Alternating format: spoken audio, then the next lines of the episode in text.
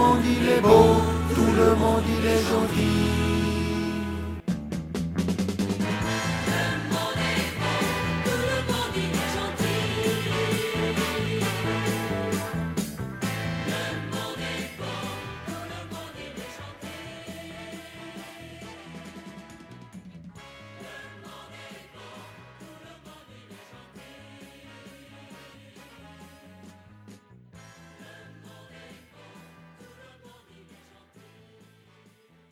Bonjour tout le monde. Dans ce billet, nous parlerons de traçage du coronavirus par les eaux usées.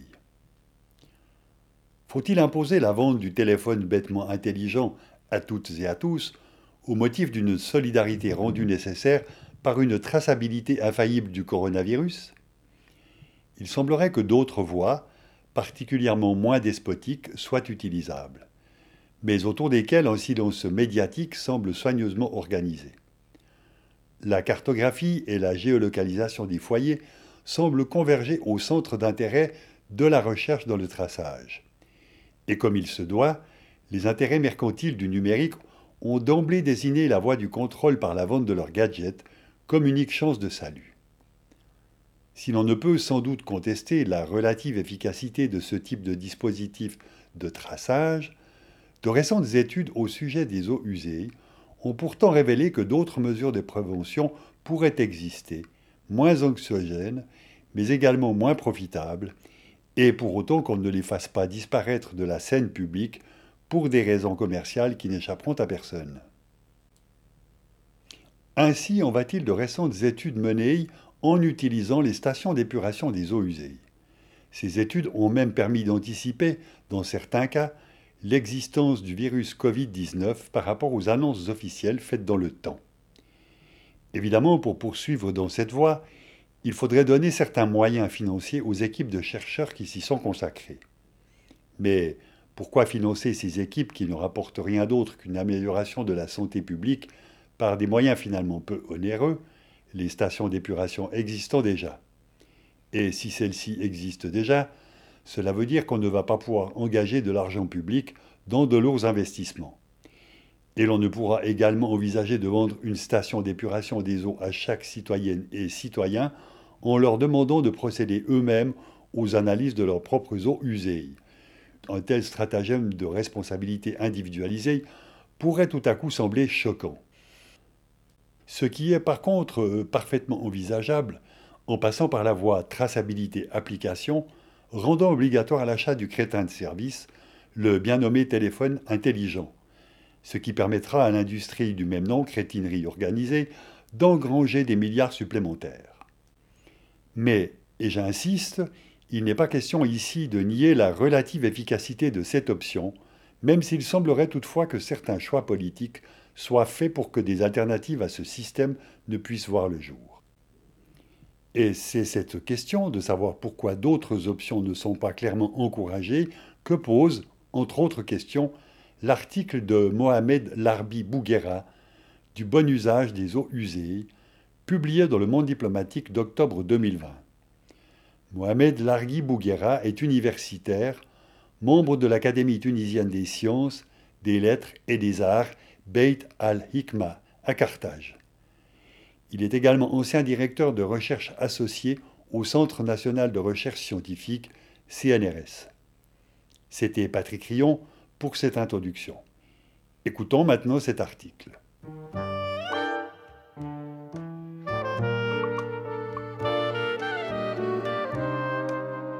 Si suivre l'argent s'avère une méthode éprouvée pour enquêter sur la corruption et les abus de pouvoir, suivre les eaux est un procédé efficace en matière sanitaire. Déjà révélatrices de la consommation d'opiacés ou d'antibiotiques, les effluences renseignent précieusement sur la circulation du Covid-19. On pensait connaître le scénario de l'arrivée du coronavirus en Europe avec les premiers cas graves détectés à la fin janvier et les premiers morts à la fin février. En Italie, l'Institut supérieur de la santé a découvert une autre histoire, rendue publique le 18 juin dernier. Les résultats, confirmés dans les deux laboratoires par deux méthodes différentes, ont montré la présence de l'ARN du SARS-CoV-2 dans des échantillons d'eau usée prélevés à Milan et à Turin le 18 décembre 2019, explique Giuseppina La Rosa, du département de la qualité des eaux et de la santé. Les échantillons d'octobre et novembre 2019, ainsi que tous les échantillons de contrôle, ont donné des résultats négatifs. Cette découverte précieuse pour comprendre les mécanismes de diffusion de la pandémie venue de Chine a été recoupée par l'étude rétrospective d'échantillons respiratoires de la fin décembre 2019 en France et dans les eaux de Barcelone, positive 40 jours avant le premier cas recensé officiellement. Les réseaux d'assainissement transportent des résidus chimiques du métabolisme humain riches en informations sur l'alimentation, les médicaments, voire les substances illégales ingérées, mais aussi les maladies dont souffre la population. Une station d'épuration peut capter les eaux usées de plus d'un million de personnes, explique Gertian Medema, professeur à l'Université de technologie du Delft, institut néerlandais de recherche sur l'eau, qui travaille sur la transmission des maladies infectieuses en milieu aquatique. L'étude et le suivi des flux fournissent de meilleures estimations de la progression du coronavirus que les tests médicaux. Car cette surveillance prendrait en compte, selon lui, les individus n'ayant que des symptômes légers ou pas de symptômes du tout. En France, l'étude de l'Observatoire épidémiologique des eaux usées, Aubépine, a mis en évidence une corrélation entre la quantité de virus retrouvés entre le 5 mars et le 23 avril dans trois stations d'épuration d'Île-de-France et le nombre de cas de Covid-19.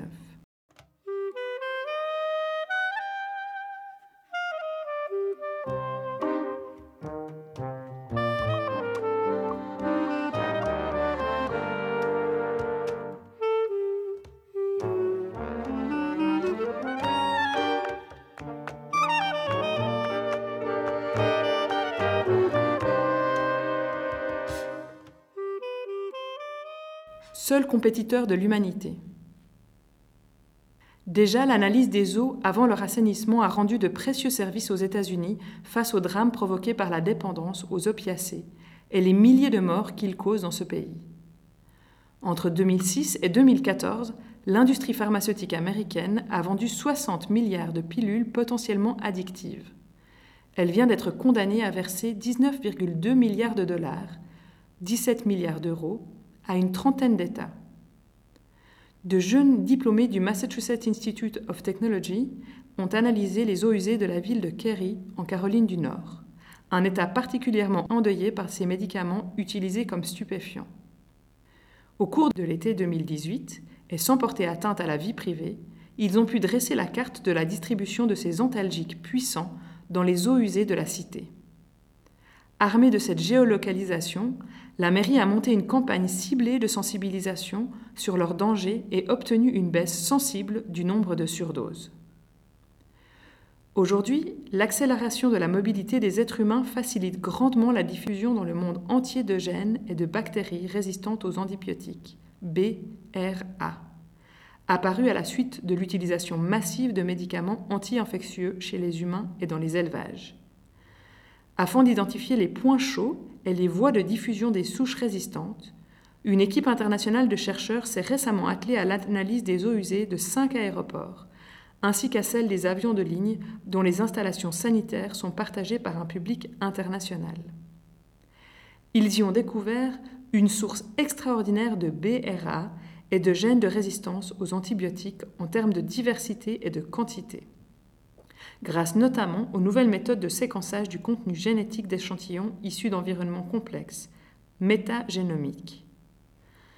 À des fins de comparaison, ces scientifiques ont quantifié ces types de gènes et de bactéries dans les effluents des stations d'épuration municipales avec et sans connexion à des aéroports.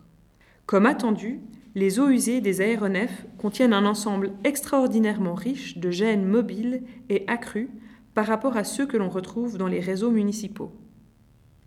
Fait inquiétant, certaines souches de bactéries Escherichia coli retrouvées dans les eaux usées des avions présentent une résistance combinée bien plus élevée que d'ordinaire à plusieurs classes de molécules antibiotiques, dont les céphalosporines, très utiles dans la lutte contre certains bacilles.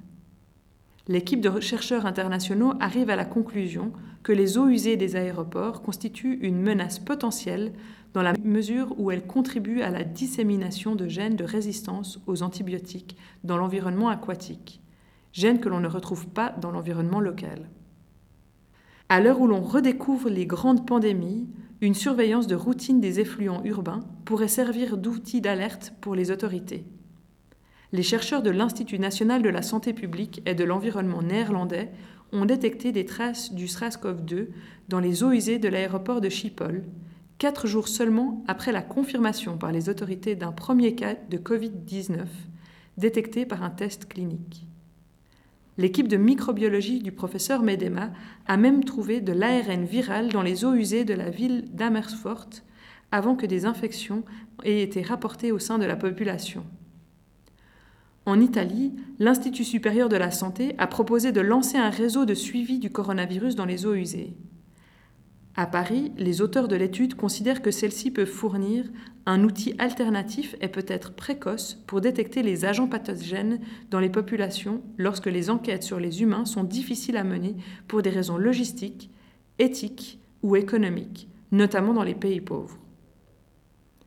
Les seuls véritables compétiteurs de l'humanité pour la domination de la planète sont les virus, affirmait Joshua Lederberg, prix Nobel de médecine en 1958.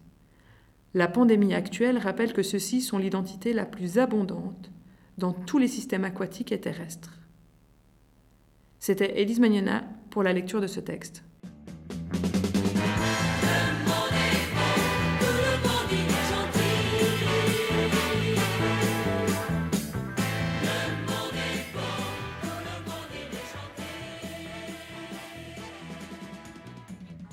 À la conception de l'émission, à sa réalisation et sa mise en onde, Patrick Rion, Jean-Luc Rochat, Fabio Cattaneo. Éditeur responsable, Patrick Rion. En partenariat avec les radios locales lausannoises Radio Django et Luz Antenna, qui permettent la diffusion des émissions de Le Monde est beau.